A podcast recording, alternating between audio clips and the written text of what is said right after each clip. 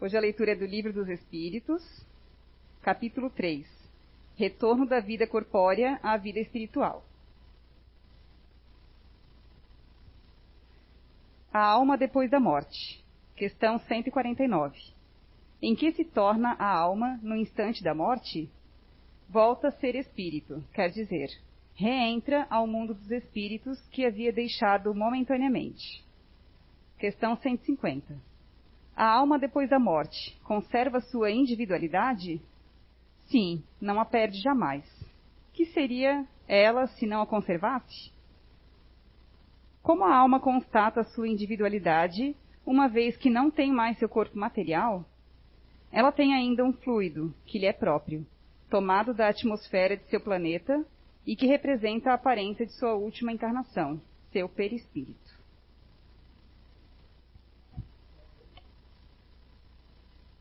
Boa noite a todos vocês que nos veem pela internet, né? É um prazer estar aqui novamente com vocês para falar de um tema que hoje em dia, é, digamos assim, a gente ouve muito, até porque está acontecendo muitas e muitas desencarnes em, relação à, doença que está aí agora, né? A pandemia, etc. Mas sempre houve, né? Os desencarnes desde o início da, da história da humanidade e foi uma coisa que sempre, é, digamos assim, o homem sempre questionou, sempre quis saber o que, acontece. Por que, que a gente, aquele corpo que antes estava vivo, falando, caçando, construindo, trabalhando e de repente está agora gelado, está inerte. O que, que acontece? Por que que, para onde vai esse, né, aquela pessoa? Será que acabou? Terminou? É isso? A vida é isso? Então o homem sempre, durante a história da humanidade, isso desde lá do tempo que nós éramos nômades, ainda vivíamos em, em habitações, cavernas, etc., a gente sempre é, é, se, se, questionava, claro, de acordo com uma época né, e o pensamento que se tinha acerca da morte. Mas ficava sempre essa pergunta: para onde vamos? Por que partimos? E aí, hum, conforme foi o homem evoluindo, a gente foi amadurecendo, nascemos, morremos, voltamos novamente, trouxemos mais conhecimentos aqui para o planeta Terra, a gente começou a construir um pensamento em torno da dita morte, da dita partida para o mundo espiritual. Claro que nessa construção do que, que poderia acontecer depois que nós deixarmos o corpo, ali teve muitas pitadas de misticismos, de, de, de, da cultura do local. Aí uns achavam que dormiria, depois acordaria no juízo final, outros achavam que ia para um ambiente X, Y, Z, ou conforme o comportamento dele, né, ou ia para a terra dos guerreiros, lá para os deuses né, junto com os outros guerreiros. Ou seja, cada cultura e, e a sua época começou a transformar para onde ia esse local. Isso aí chama de intuição. Desde o início a gente tinha a intuição de que tinha alguma coisa. Não era simplesmente morrer e acabar. Tchau, foi. Não existe mais. Nós tínhamos essa intuição. O homem, lá atrás, aquele homem dito é, pré-histórico, ele tinha intuição, só ele não sabia transformar isso em ideias. Né? Ele, ele foi aperfeiçoando, conforme foi passar o tempo, ele foi aperfeiçoando. Até que chegou-se o ano de 1857, onde é, surgiu o Livro dos Espíritos, um trabalho feito por Allan Kardec, que é onde a gente diz que ali esse livro matou a morte. Aí a gente conseguiu compreender para onde vai os nossos entes queridos, ou para onde nós vamos, se formos nós. O que, que acontece depois? Esse mistério, que, é, entre aspas, né, que foi por um bom tempo algo misterioso, é, sobrenatural, né, conforme a, a mente humana da época, o livro transformou o pensamento do homem, transformou o tempo. foi uma, foi uma descoberta, é, apesar que a gente tinha intuição, mas foi uma, uma descoberta assim fantástica, porque muitas vidas mudaram a partir desse livro, a partir da doutrina, a vinda da doutrina espírita. Porque a morte agora não causava mais tanto medo, não causava tanta tristeza. O filho, a filha, o marido, a esposa, o pai, a mãe, o amigo, a amiga, não partiu para um inferno ou para o céu. Ele foi para o mundo espiritual. E esse mundo espiritual é de acordo com a sua mente. Nós é que fizemos, de acordo com a nossa mente, uma entrada boa ou não. Ou a gente pode entrar no mundo espiritual perturbado, apegado nas coisas materiais, apegado a ideias, a pessoas, a casa, o carro, etc. Tal. Ou a gente pode entrar e dizer, puxa, eu estou vivo ainda, continuo vivendo. Então, é quando o livro dos Espíritos ele, ele foi publicado, ele simplesmente aquele véu que tinha em torno do que era a morte caiu. Hoje nós sabemos o que acontece na partida de um ente querido. E por que partida e não perda? Como muitas vezes as pessoas costumam falar, né? Ah, eu perdi. Eu perdi meu marido. Eu perdi minha esposa. Não, ninguém perde. Não se perde. A pessoa apenas partiu. Ela apenas foi para uma outro tipo, outra faixa de vida, outro tipo de vida, que não é essa aqui corporal. Ela continua vivendo. E ela vai continuar vivendo. Ela apenas mudou. Porque a morte não é nada mais do que a transformação de uma vida para outra.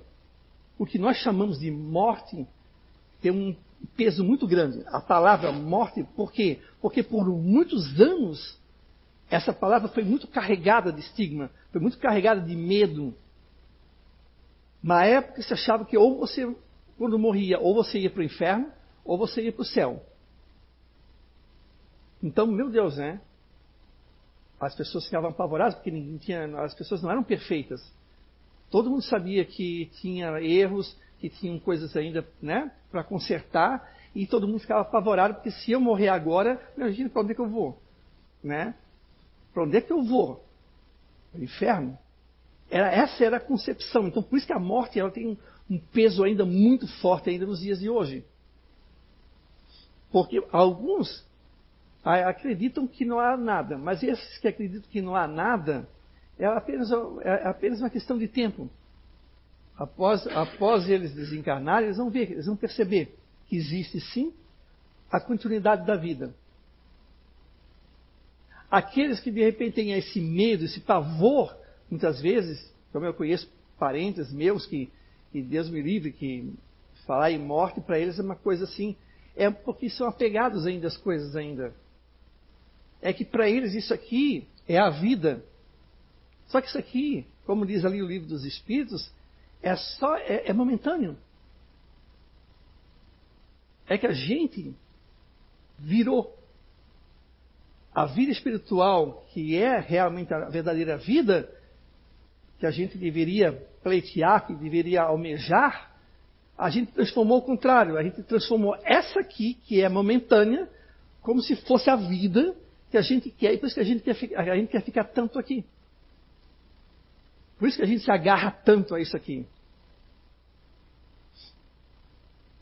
Agora, quem consegue ter um, um, um, na sua mente, tá, gente? Um esclarecimento de que isso aqui é apenas temporário, ele, ele, ele fica mais tranquilo em relação à vida que vai vir. Ele sabe que vai ter continuidade. A gente sabe.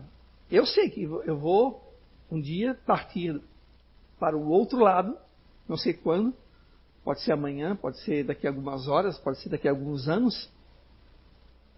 E quando as pessoas perguntam assim, ah, mas tu tens medo de morrer? Eu disse, não, eu não tenho medo de morrer. Claro que dá um fiozinho na barriga, porque a gente não sabe, porque eu sei que andei já para alguns lugares bem, bem tenebrosos.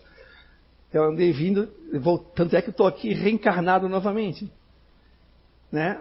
Mas assim, a gente sabe que tem a continuidade. Se eu tenho a continuidade, se eu tenho essa certeza da continuidade, se o livro dos espíritos, os espíritos, que nós também somos, tá? A diferença é que nós estamos encarnados. Eles já passaram para o outro lado de lá. Eles falaram para nós: a vida continua. Aqui as coisas continuam. Né? Vocês têm medo do quê? Né? Por que vocês têm tanto medo assim? O que, que vocês temem? Aí tem gente que fala assim: ah, vai que não tem. Se não tiver, não vai ter. Você não vai ver. Porque não vai ter. Entende? Mas claro que tem. O que, que são essas comunicações? Ah, fantasia, coisa da cabeça do homem, do médium, das pessoas. Nós tivemos durante muitos e muitos anos digamos assim, eu vou dizer séculos, mas eu vou botar anos porque foi a partir de 1857 que Kardec, quando lançou o livro, até um pouco antes, né, 1854, 55, que ele começou a estudar essa questão da mediunidade, da comunicação entre nós e os espíritos. Claro, né? então assim, ele, ele, ele estudou ele, e, e, e conseguiu ali as provas que faltavam de que realmente existe a continuidade dessa vida. Não é fantasia. E a mediunidade é o meio que a gente tem de se comunicar com eles. Eles conosco e nós com eles. Isso é desde o tempo lá do homem pré-histórico, dito homem das cavernas. Lá nós já se comunicávamos com eles. Só que nós, na época, nós, seres humanos aqui, não tínhamos ideia e como é que era esse espírito, como é que esse espírito se comportava, como é que ele falava. Era tudo muito. É, Para eles era uma coisa muito empírica, era, era uma coisa que eles não entendiam ainda. Mas Allan Kardec, com o estudo, trouxe todo o embasamento, todo, toda, a, digamos assim, a sistemática da doutrina espírita, tanto do mundo dos espíritos, da filosofia espírita, quanto a parte ali do, que compete aos médiums do contato entre nós e os espíritos. E nós temos o contato todos os dias. A partida de um ente querido não rompe os nossos laços de amor com eles. Nós continuamos a, a, a ver, até que a gente não lembra. O sonho, muitas vezes, e eu já expliquei aqui algumas vezes nos, nos cursos de, de, de Espiritismo que a gente dá junto com a Identidade Eterna, que quando a gente sonha, quando a gente dorme, que a gente sai do corpo, que a gente se encontra com algum ente querido, o que, que acontece? Quando a gente retorna, o nosso cérebro, o cérebro, não a consciência, a consciência é o espírito. O nosso cérebro não consegue entender como é que eu estou lembrando de uma, de uma conversa que ele não participou. E ele, não ele começa a mandar uma, uma série de, de, imagens de filmes que a gente viu, de coisas que a gente passou durante todo o dia, para tentar entender aquilo. E aí a gente mistura muita coisa. E às vezes o sonho sai todo misturado. Aí a gente tem que saber peneirar e ver o que, que é realmente o que, que a gente de fato sonhou. Tem gente que já sai pegando aquele livrinho, livros de significado dos sonhos. Ah, eu saí com cobra. Ai, vai morrer. Ah, cobra é. Aí tem aquele, sempre aquele parente que fala, hum, cobra é morte na família. Aí pronto, já fica já pensando mil coisas, né? A gente. É, é, é, é, o ser humano, né? Querendo descobrir o que, que é o sonho. Mas o sonho é essa saída que a gente fez. Tem gente que consegue trazer essa lembrança. Então, se você perdeu seu filho, sua filha, seu pai, sua mãe, seu esposo, sua esposa, vocês, com certeza, grande parte do tempo vocês tem contato com eles. A gente só não lembra. Talvez se não tiver, aí vai ser de acordo também com a tua faixa vibracional. Às vezes eu estou tão entulhado de coisa, de, de, de, de raiva, de ódio, de, sabe, de avareza, de tudo. Quando eu vou para o mundo espiritual, o meu filho, minha filha, minha esposa, meu esposo, não conseguem fazer ser visto ah, mas não é espírito? Sim, mas a, a faixa vibracional tá, é como se fosse uma estação de rádio. Você, ele não, você não vai ver ele. Ah, eu queria tanto ver a, a minha filha, mas eu não consigo ver ela, não consigo sonhar com ela. Talvez é porque você não está se preparando para que você possa ver ela. Porque ela está numa faixa e você está numa outra. Em um livro chamado O Céu e o Inferno, de Allan Kardec, que ali ele fala uh, de vários espíritos, espíritos endurecidos, espíritos criminosos, os espíritos felizes. É bom vocês assim darem uma lida, porque tem muitos, uh, uh, muitos diálogos. E tem ali uma parte que é o dos suicidas. E que nessa parte dos suicidas tinha uma, um, uma, uma mãe que tinha, havia se matado para poder se encontrar com o filho. Só que, o que, que aconteceu? Ela não encontrou com ele. Porque por ter cometido suicídio, porque ela não suportou a partida do, do filho dela, que claro que para uma mãe é uma dor que é inaigualável, eu, né, nós homens a gente não consegue mensurar para quem é, né, para uma mãe o que é a perda, entre aspas, a partida de um filho. Né? E essa mãe não aguentou. E ela se suicidou-se. E ela lamentava, quando o Kardec chamou, evocou ela, ela lamentava porque ela não via esse filho. Só que o filho já tinha dado uma comunicação que ele estava próximo dela, só que ela não conseguia ver. Ela não conseguia vê-lo. Por causa do que ela estava em volta do que, ela, do que ela havia cometido, que era o suicídio, o sofrimento que ela causou a si mesma, não foi Deus, não foi ninguém, foi ela mesma que causou aquilo. E o filho estava ali perto dela tentando ajudar, mas ela não conseguia e nem ia conseguir tão cedo ver ele. Isso acabou se tornando um castigo, não de Deus, mas um castigo imposto por ela mesma, por não ter esperado o tempo certo de vida, né, ter vivido e ter desencarnado e ela teria encontrado ele. Ela quis apressar na dor da, da, da, da partida do filho, a mãe, né? Ela quis apressar e acabou distanciando mais ainda. Né? E, a, e, a, e a perda de entes queridos foi algo que foi muito, é, é muito presente, por exemplo, na vida de Chico Xavier. Tem outros médios também, aqui nós tivemos também psicografia aqui nessa casa, que também, né? É, tivemos pelo Divaldo, tivemos por, por, vários outros médios, mas o Chico foi conhecido como né, a mãe, as mães de Chico, né, até saiu um filme, que, que ele, ele, as mães acabavam recorrendo a Chico Xavier quando elas, elas, elas acabavam, é, é, o seu filho acabava partindo, ou, né, ou perdendo, como elas diziam, perdendo o filho, e elas acabavam recorrendo a ele. Né, e muitas psicografias que veio pelo Chico, eu tenho um, uma coleção vastíssima ali, né, eu, gosto de ler essas cartas, e todas elas falam, todas, você pode pegar, todas elas falam da continuidade da vida, um puxãozinho de orelha, às vezes, do pai e da mãe, que fica chorando, chorando, chorando, chorando, e aquilo acaba atrapalhando o espírito. Porque é uma questão de sintonia. A gente vibra Seja amor, seja ódio, seja medo, seja carinho, a gente vibra. Essa vibração chega no espírito. Ele recebe essa vibração.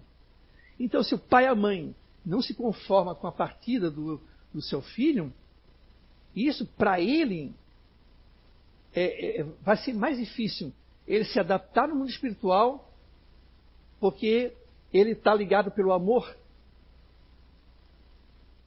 e uma mãe chorando pelo seu filho, querendo ou não, chega nele. E se a mãe chora de saudade é uma coisa. Isso, eles, todos eles falam. Isso, ok, é normal. A gente chora de saudade, isso é normal. Mas chorar inconformada, chorar de revolta contra Deus, blasfemando contra Deus, ou revolta por ter partido Aí fica perguntando por quê, por que, que aconteceu. Isso, para o espírito, é um incômodo. Ele não consegue, no mundo espiritual, ter aquela paz de continuar Porque lá ele vai estudar, ele vai continuar a trabalhar em prol da família dele. Porque esse, a morte, não, entre aspas, ela não quebra esse vínculo. Esse vínculo continua. Só que ele está numa outra atmosfera, outra, outro mundo. Mas ele consegue visitar a gente, ele consegue visitar vocês, ele consegue te visitar. Às vezes ele fala no teu ouvido, às vezes, opa, parece assim que tu. Parece também uma coisa assim, uma impressão que parece que eu, que eu escutei. Tem mães que falam que parece que sente que, a, que o filho abraçou, que deu um beijo. Sim, é possível. Eles visitam. Claro que você tem que preparar essa, essa atmosfera dentro de casa. Porque se você tem uma vibração muito pesada dentro da tua casa, ele vai te olhar à distância. Porque aquela vibração ali não vai fazer bem para ele. Vai ser difícil ele chegar ali, ele ficar ali. Ele vai orar por ti, ele vai tentar te ajudar, mas você precisa também se esforçar para isso. Então a partida, na realidade, essa partida é apenas, ela, ela é apenas é, momentânea. Quem ficou foi, fomos nós. Ele foi para o lugar que é o mundo espiritual, que é o, o verdadeiro mundo. É o verdadeiro mundo. Não é aqui. Nós é que ficamos. Quem já partiu antes de nós, já foi. Assim como nós poderíamos ter partido antes. Né? Então, para que ter medo da morte? Claro que isso não significa que eu vou sair e atravessar rua Amazonas às 6 horas da tarde de olhos fechados, porque eu não tenho medo da morte. Ou dar um tiroteio, eu vou ficar aqui palestrando para vocês ainda. Eu já tinha saído faz tempo por aquela porta. É óbvio, eu não vou, eu não vou ficar aqui um bobo aqui. Né? Uma questão de, de sobrevivência. Agora, se eu tiver que morrer, óbvio, eu vou, eu vou, vou desencarnar. Então eu sei que é difícil falar, ainda mais nesses tempos aqui de pandemia, de Covid, etc. Tal, é, é, é difícil falar para uma pessoa que perdeu um ente querido, que existe vida após a morte, porque ele tá, ela, ela muitas vezes ela está imersa numa dor que a gente tem que respeitar. Não é porque somos espíritas que a gente não chora. A gente também chora. Pela parte. É que nem uma, quando o filho ou a filha vai viajar, a gente se despede na rodoviária, no aeroporto, a gente chora, ai, que tal, ó, visita, liga, tal. Gente, é, mas a gente tem que respeitar. Aquela dor que a pessoa está sentindo pela partida do ente querido, a gente tem que respeitar. Às vezes nem é no momento da gente falar em mundo espiritual, a continuidade da vida, as pessoas não, vai, não vão ouvir. A gente, dá, a gente tem que dar um conforto, fazer uma oração, né, de repente convidar a pessoa para fazer uma oração, para tentar ela, ela se acalmar, para ela poder coordenar o pensamento melhor, porque não é fácil. Pra, é porque, dependendo da pessoa, da mente dela, o que, que ela tem em relação à morte, pode fazer a diferença. Tem gente que se joga, se, se desespera, berra, vai em cima do, do, do cadáver, né? Ele chora, não quer, não quer fechar a tampa e aquela coisa que eu já presenciei isso. Né? É a pessoa que não, é, é, ela, ela, tem dificuldade de compreender. Mas a gente sabe o que, que acontece após a partida, a gente tem que ser mais sereno. Não que nós não vamos chorar na partida de um ente querido nosso.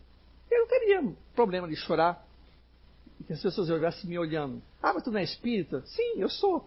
Mas é, eu estou chorando porque ela partiu a saudade que vai ficar, mas eu sei que ela vai continuar a viver. Eu sei que um dia eu vou continuar, eu vou encontrar com ela. Assim somos nós com nossos filhos, os nossos parentes. Isso é uma coisa que eu não tenho dúvida. Que a doutrina espírita esclarece muito bem, seja pela parte filosófica, seja pelas cartas de psicografia. Chico foi um exemplo. Consolou muitas e muitas mães que pensava em suicídio, pensava em se vingar da pessoa que matou o filho, e os filhos voltavam dizendo: não faça isso, continue a viver, perdoe quem tirou minha vida, porque a pessoa que tirou a minha vida é a pessoa que, que criou mais débitos para ela mesma. Então a natureza, a, a lei da causa e efeito, já vai ensinar ela. Não precisa desejar o mal.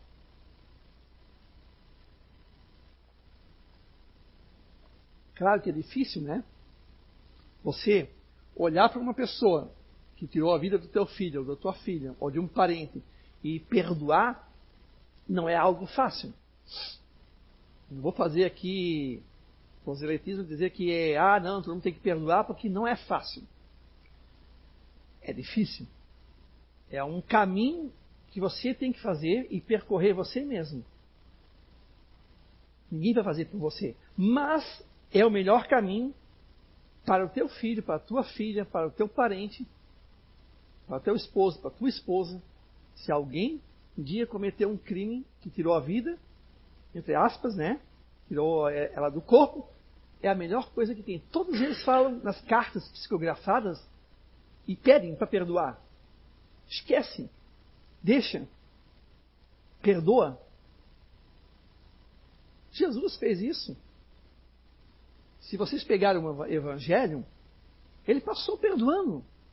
E na hora do momento da crucificação, ele perdoou. Eles não sabem o que fazem. O que, que era para? O que, que era aquela, aquela morte para ele? Nada. Tem, não tem vida após a morte? Não tem a continuidade? Para ele não era nada. Ele sabia que ele ia sair dali, ele ia, ele ia retornar de onde ele veio. Ou seja, findou-se a missão dele que era instruir a gente. Ele morreu, ele morreu pela ganância do homem, pela inveja do homem, pela religião que matou ele. Quem eram os fariseus? Eram os doutores da, da lei, entre aspas, de Moisés, etc. Eram religiosos. Tacaram ele na cruz, que era o lugar onde se matava bandido. Os romanos faziam. Ou às vezes eles viravam de cabeça para baixo, ou eles crucificavam como a gente conhece, ou viravam de cabeça para baixo.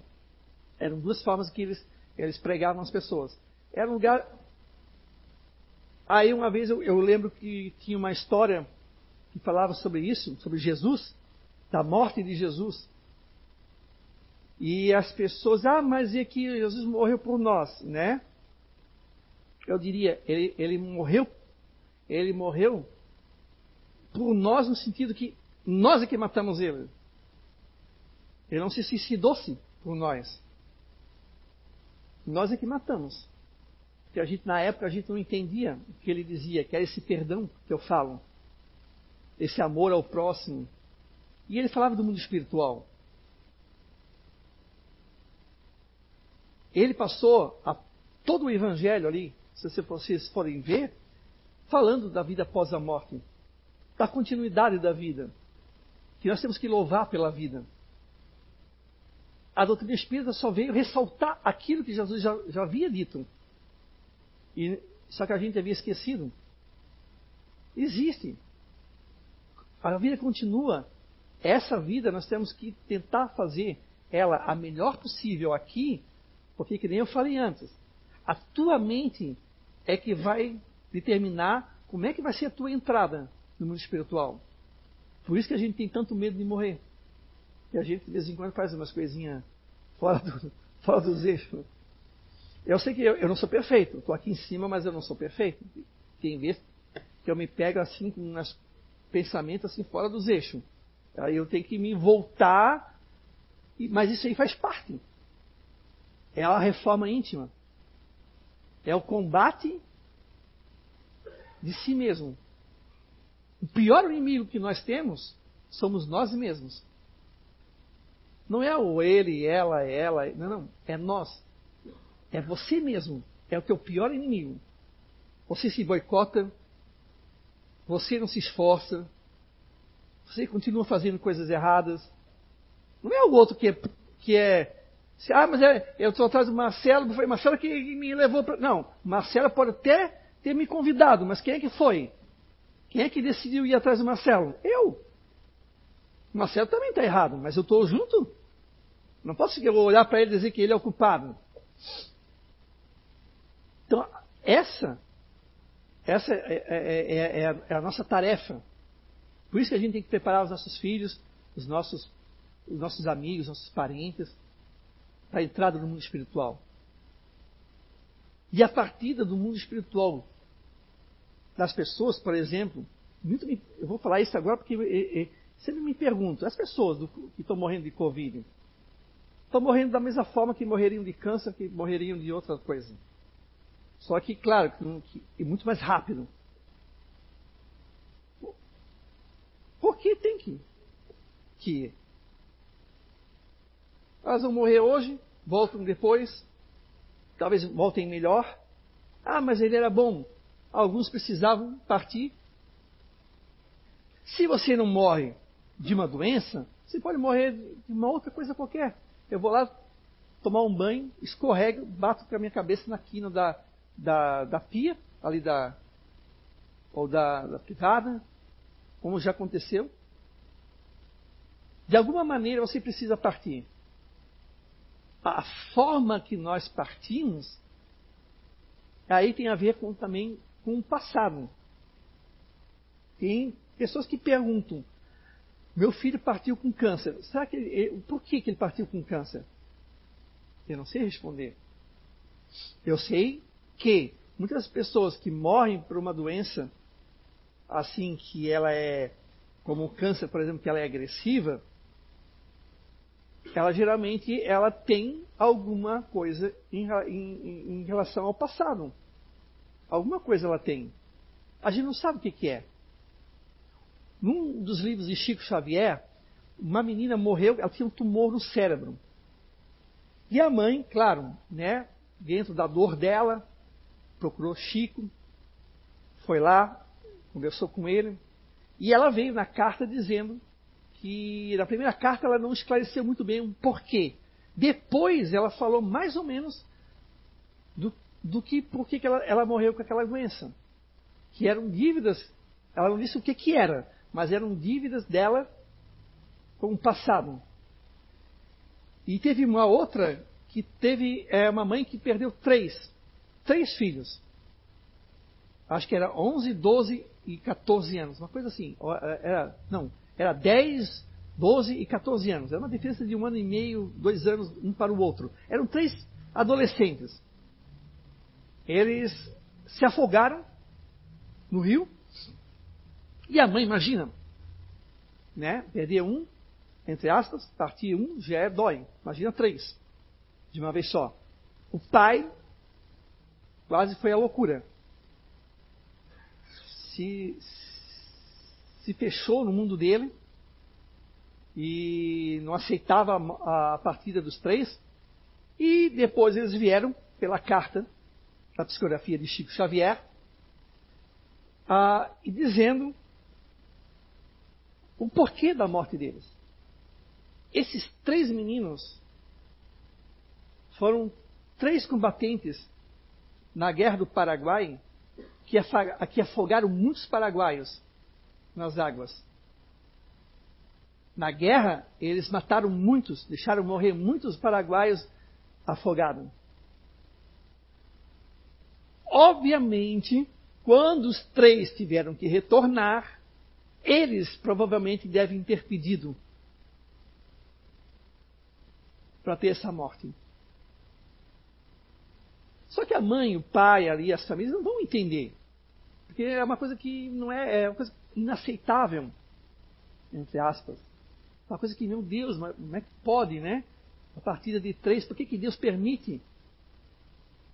Deus apenas deu o remédio. Deus foi muito justo e bom com eles. Ah, mas e a mãe e o pai? Aprovação aos dois. É mais uma aprovação entre tantas provações que a gente passa pela vida. Ah, mas não é justo. Claro que é. É que a gente não consegue entender. Os três depois voltaram dizendo, eles escreveram os três, todos eles dizendo o porquê que eles desencarnaram daquela forma. Então, no, nos livros ali, tem vários, vários depoimentos de muitos desses meninos e meninas que morreram na tenra idade, dizendo o porquê. O que eles cometeram lá atrás. O que, que eles fizeram? A gente esquece um pouco isso.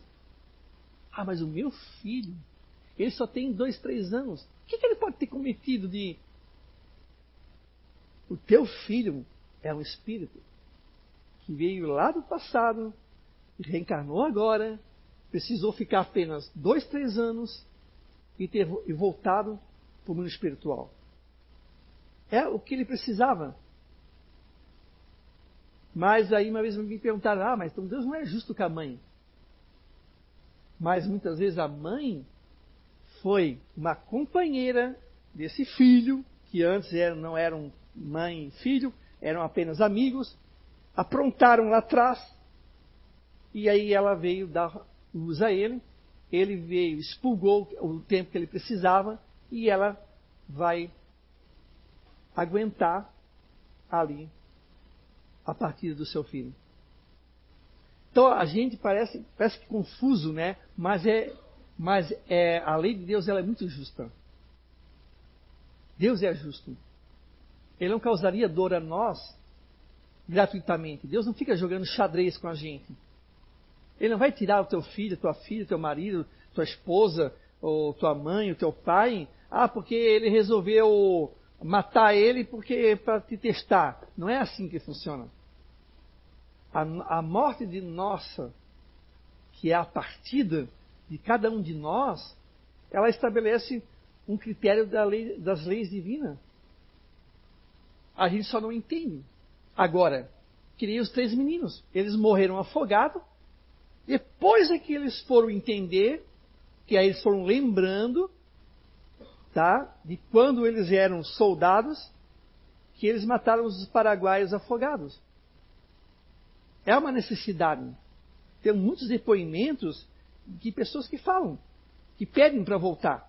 Teve uma, um, uma, um depoimento muito interessante de um homem que foi enterrado vivo. Aí Kardec evocou ele. Aí ele disse que ele pediu aquela prova, porque no meu lado, 1600 e alguma coisa que não consigo lembrar, se que era ano de 1600, ele havia enterrado a esposa dele viva. E ele precisava, ele precisava de alguma maneira quitar o débito que ele tinha com a justiça divina. A esposa já tinha perdoado ele, mas ele, ele não tinha ainda satisfeito ainda, ele não ele não estava ainda satisfeito com o que o que ele fez ali. Ele, ele, não, ele não conseguia. Ele precisava morrer da mesma forma para sentir o que ela sentiu, para dizer: agora eu aprendi, agora eu sei o que, que é. Não que signifique que, que você mata alguém com uma arma, que você vai morrer por uma arma também. Isso é muito relativo. Então a partida da gente, tá? a nossa partida, a partida dos nossos entes queridos, ela estabelece algum critério que a gente ainda não entende, mas que pode ter certeza que nada é injusto. Ninguém vai gratuito. Ninguém morre à toa. O suicida, se você tem alguém na família, a gente tem que orar por ele ou por ela. Que ele foi, ele, ele partiu antes da hora. Por isso que o suicida, muitas vezes, ele sofre no mundo espiritual. Mas ele sofre não porque Deus mandou o castigo para ele, mas é porque ele saiu antes do tempo. Porque se você precisava viver até 80 anos, chega com 40, eu resolvo dar um tiro na minha cabeça, eu tenho mais 40 ainda para viver. O que, que eu faço com esses 40? Então eu, tenho, eu tinha muito tempo ainda de fluido vital. E de repente eu tirei minha vida o que, que acontece? Ele vai no mundo espiritual, ele vai se perceber, ele vai ver o equívoco que ele cometeu, mas ele não é amaldiçoado. Não sei se vocês viram o, o filme do Divaldo, que a mãe dele, quando foi pedir para o padre rezar a missa de sétimo dia, o padre se negou, porque na época a igreja, não sei se ainda é ainda assim, mas eu acho que muitos padres já mudaram um pouco a, a concepção. Ele não quis rezar porque o suicida estava no inferno. E a mãe do Guivaldo se revoltou e disse que não queria mais fazer parte da igreja. Porque só porque ela errou uma vez, ué, mas Jesus falou que perdoa 70 vezes 7? E ela errou uma vez e agora vai para o inferno? Ela está com lógica? Essa é a lógica. Claro que não. Mas ela estava no inferno dela. Hoje não estava no calor do inferno? Não precisava estar no inferno, a gente estava no calor do inferno. É modo de falar, é metáfora. Ela estava vivendo o inferno do suicídio. Do que ela cometeu com o corpo dela e, e refletiu no espírito dela. Então ela estava vivendo o inferno. Que depois, quando a mãe do, do Divaldo desencarnou, ela veio e acolheu a filha. Depois de mais de 30 anos de sofrimento, ela acolheu a filha e a filha reencarnou novamente. Se vocês procurarem no YouTube, tem uma história bem legal da irmã do Divaldo, a que o Divaldo conta que ela voltou e ela lembrou quando era pequenininha, chamando o Divaldo pelo apelido que só ela chamava. E ela disse, Divaldo, eu voltei, não voltei? Aí ele disse, voltou. E ela estava com aqueles lábios liporinos, né? Por causa da que ela tinha tomado cianureto e queimou essa parte aqui, queimou essa parte do esôfago dela. Mas ela, a menina lembrava. Então, o suicídio a gente tem que orar por ele. Teu filho, tua filha, teu parente que suicidou-se, precisa de oração. Ela não está condenada. Ela vai se restabelecer, ela vai receber ajuda e ela vai encontrar o caminho dela. Mas a gente também tem que contribuir. A nossa oração faz a diferença. A nossa oração para os nossos entes queridos faz a diferença. Eu não preciso ir lá no cemitério. Meu pai desencarnou em 1993. Eu só fui no enterro. Eu, tem gente que fala assim, mas meu, tu nunca foi num, lá no cemitério? Meu pai não está lá. Meu pai já esteve aqui já, já, já, já deu a, o ar da sua graça aqui. Deve estar aqui me assistindo. Eu vou ver o quê? O corpo está lá no caixão. O corpo não me interessa. Isso aqui que vocês estão vendo, esse magrinho aqui, cabeça branca, isso aqui é apenas um corpo. É uma coisa que eu vou deixar. Isso aqui é como Ninguém vai ver uma. Por exemplo, se eu for tirar essa camisa, botar essa camisa aqui. O Alexandre é aquilo ali? Não. O Alexandre está aqui. Aquilo ali foi uma camisa minha.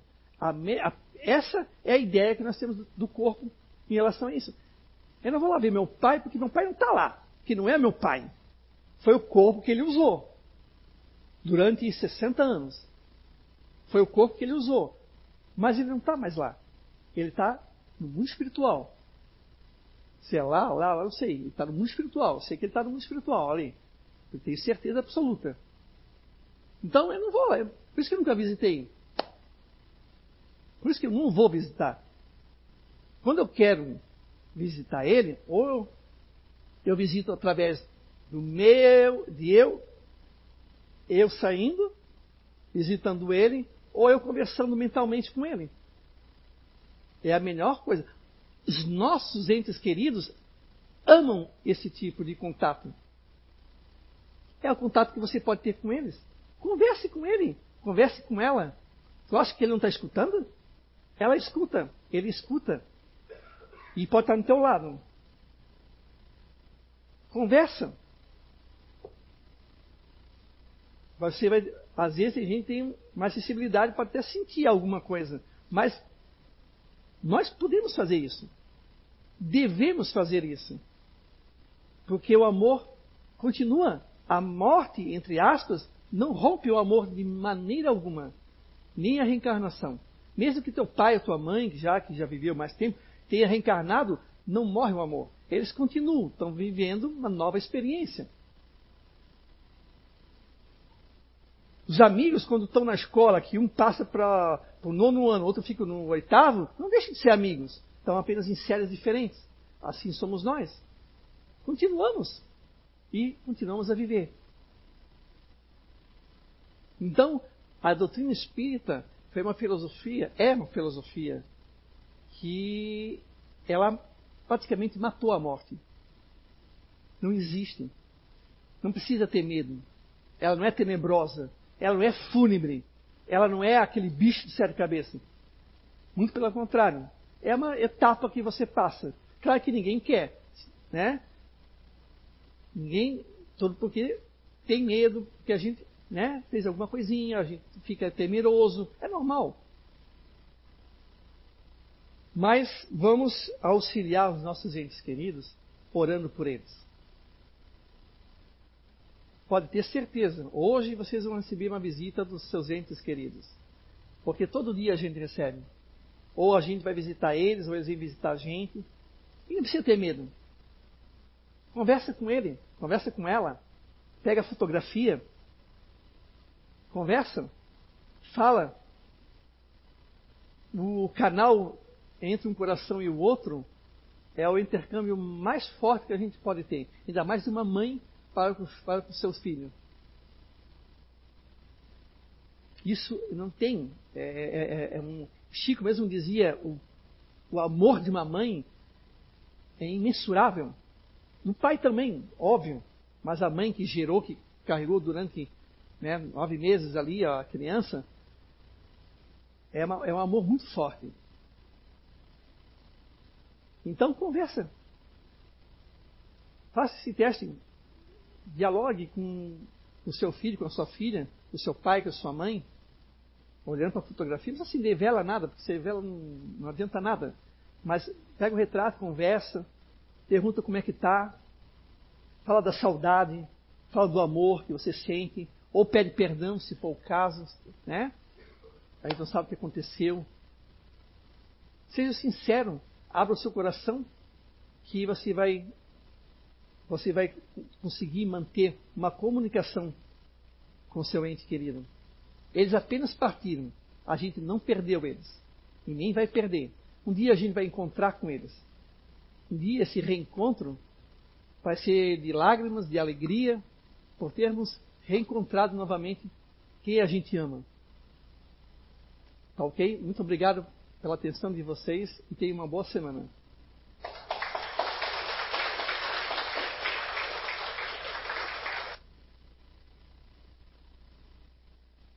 Vamos fazer uma oração agora, né? Para a gente finalizar o nosso trabalho.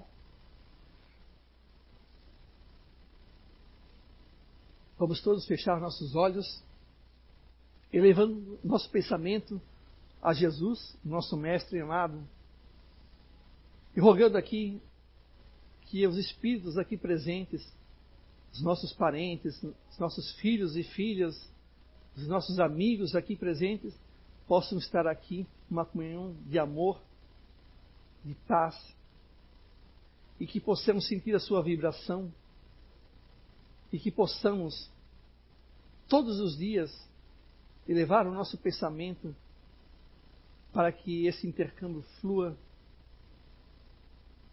com muita paz e com muito amor.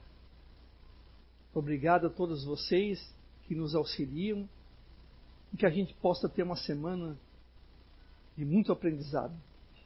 Que assim seja.